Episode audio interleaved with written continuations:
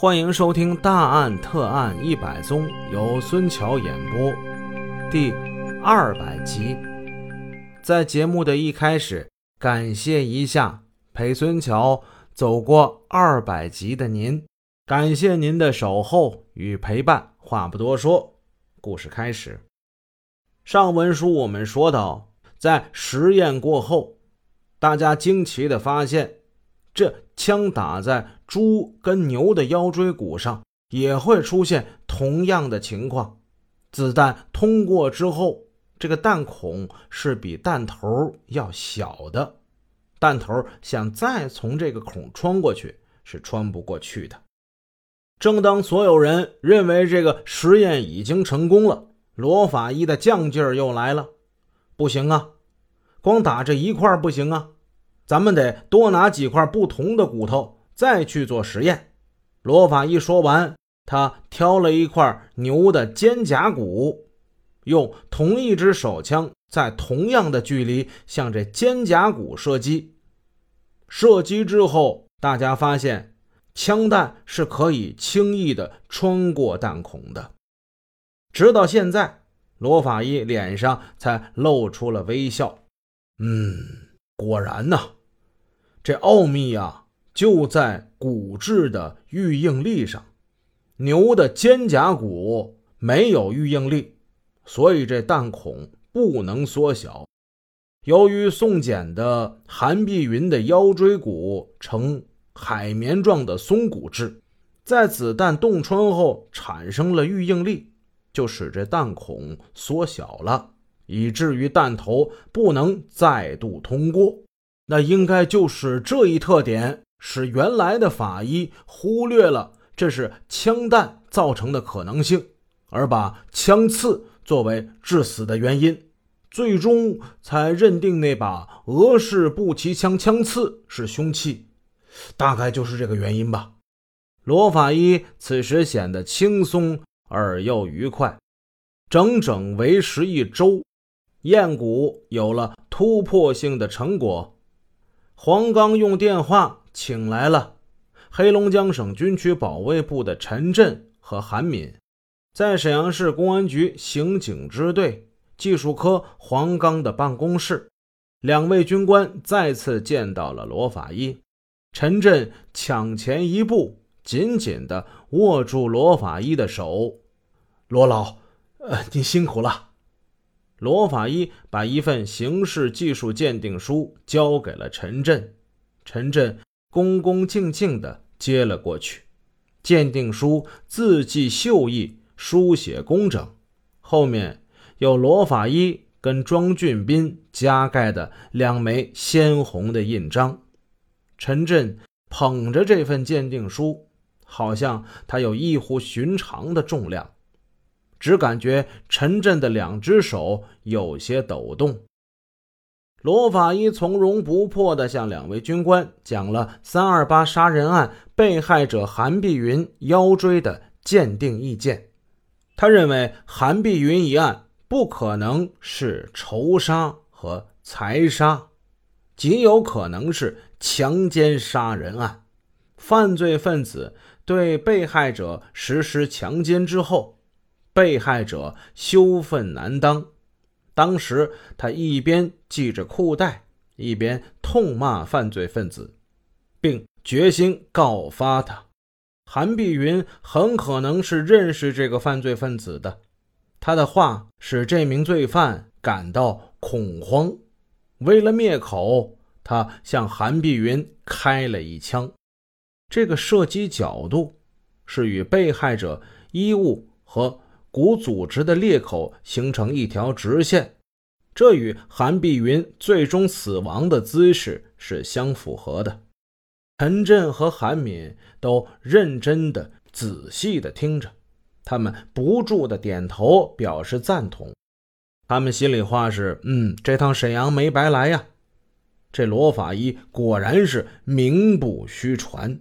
他们佩服罗法医那精辟。独到的见解和逻辑缜密的推理。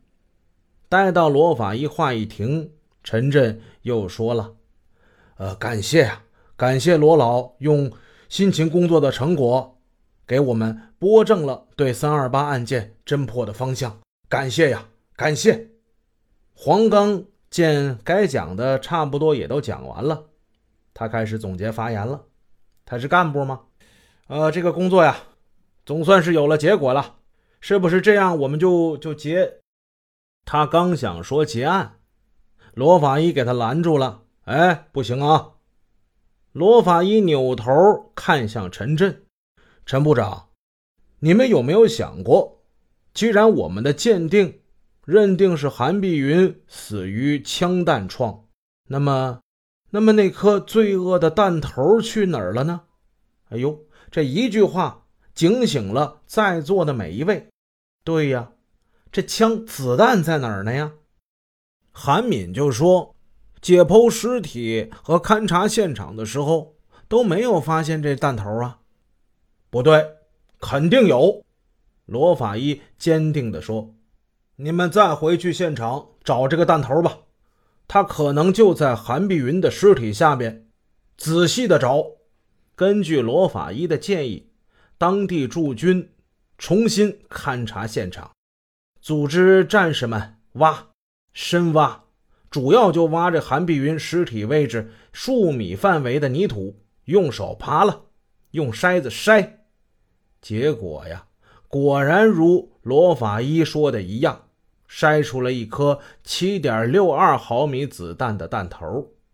罗法医远在千里之外，却如同如有神助，有一双眼睛在盯着现场一样。这事儿还真让他给说准了。在找到弹头之后，韩敏高兴地给罗法医打来了电话，向他报告了这个消息。九悬未破的杀人案侦查工作取得了突破性的进展。前文书我们说的那个青年农民，最终被排除了嫌疑，解除了控制。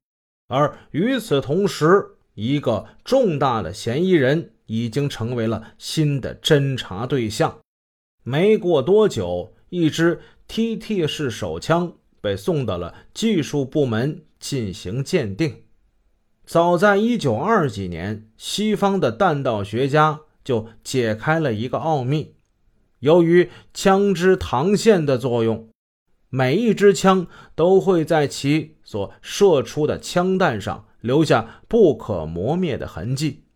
根据这一点，就可以判断杀人的枪弹是不是由某一支枪发射出来的，进而追查到该枪的持有者或有条件接触者的头上。最终鉴定结果出来了，本案的真凶也随之落网。是谁这么坏，杀害了军嫂啊？原来这个人是一个军中的败类。这个部队的司务长，有朋友就问了：这司务长是干什么的呀？司务长是高于炊事班的班长，他一般是由士官或者是军官担任，他负责的是军队连队日常的住宿、伙食等其他方面的事儿。司务长要经常离开部队出去采购。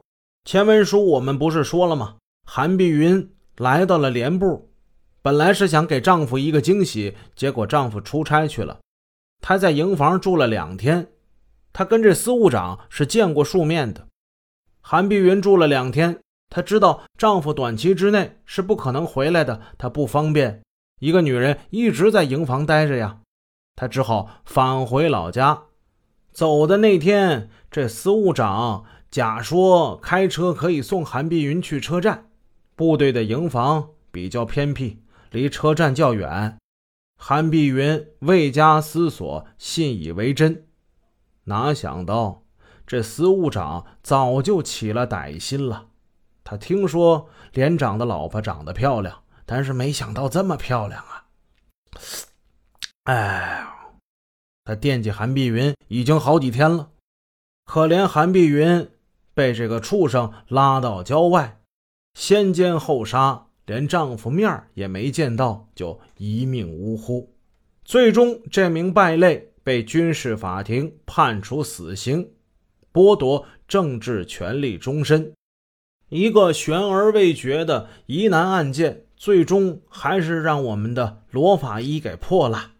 罗法医在我们这本书里，现在人气真是妥妥的排在第一位呀！大家都爱罗法医，孙桥我何尝不是呢？各位听众，你们好，我是罗法医，感谢大家陪着大案走过两百期，谢谢大家的支持，也请大家多多订阅专辑。如果您喜欢，欢迎转发给您的朋友。